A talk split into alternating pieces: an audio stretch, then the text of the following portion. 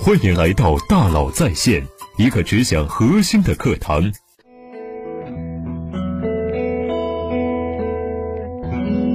你好，欢迎来到大佬在线。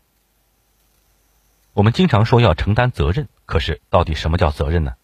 责任通常有两种，一种是完成目标的责任，另一种是接受惩罚的责任。完成目标的责任就是这事儿包在我身上，我负责让结果发生，这需要动力和智慧；而接受惩罚的责任就是这事办不成就拿我试问，这需要勇气和担当。管理者通常希望员工承担什么责任呢？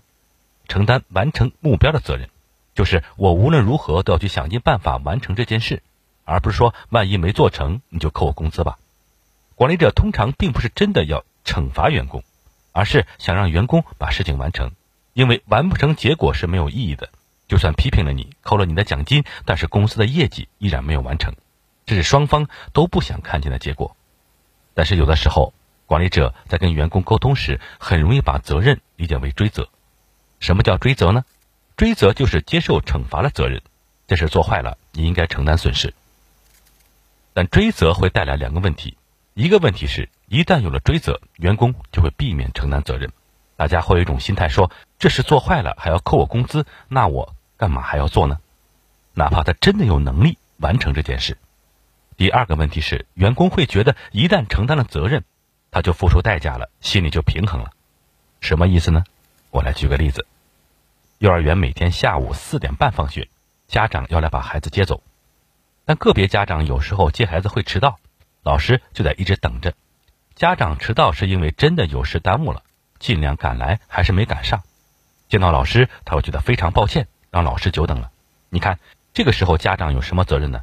家长有准时把孩子接走的责任。后来老师为了避免这件事情，就设定了一个规则：没有准时接孩子的家长罚款两百块。结果迟到的家长更多了，而且迟到的时间越来越长。为什么？因为家长觉得。反正迟到了，罚款两百块，我已经承担责任，付出代价了，他就会心安理得的去迟到。我还有很多事情要忙，那我就五点半再去接孩子吧。反正罚款我都会按规矩交的。你看，这个时候家长承担起什么责任呢？承担这迟到罚款的责任。一旦迟到罚款，家长让老师等着，心里就不再有歉意了，因为这个歉意已经被两百块钱兑付了。在这种情况下，你想完成目标，但是却让家长。承担接受惩罚的责任，就反而完不成目标。这就是这两种责任之间微妙的区别。理解了这件事呢，我就想你更能理解 KPI 和 OKR 了。我们之前一直觉得 OKR 和 KPI 没有太大的本质区别，但我现在有了不同的看法。KPI 是典型的接受惩罚的责任，你完成绩效就能拿到相应奖金，但是完不成你就接受一定的惩罚，没有奖金。因此，员工在定 KPI 的时候，就会想办法去降低目标，来减少惩罚。在 KPI 的引导下呢，员工就会为了钱而工作，而不是为了目标而工作。而 OKR 不是，OKR 是典型的完成目标的责任。OKR 不直接考核，我们来定一个真正的目标，想方设法来完成这个目标就好了。目标没完成有惩罚吗？没有惩罚。那完成目标有奖励吗？也没有奖励。那 OKR 跟什么相关呢？在一些公司呀，每年会有每年会有三百六十度环评，每个员工要邀请十到五十个和自己有业务往来的同事给自己打分，OKR 就是打分的重要依据之一。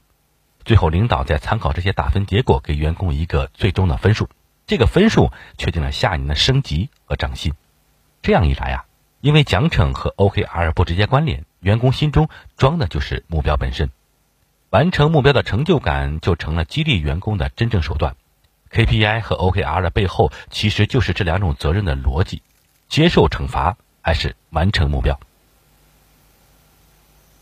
好，我们来小结一下：责任通常有两种，一种是完成目标的责任，另一种是接受惩罚的责任。完成目标的责任就是这事儿包在我身上，我负责让结果发生，这需要动力和智慧。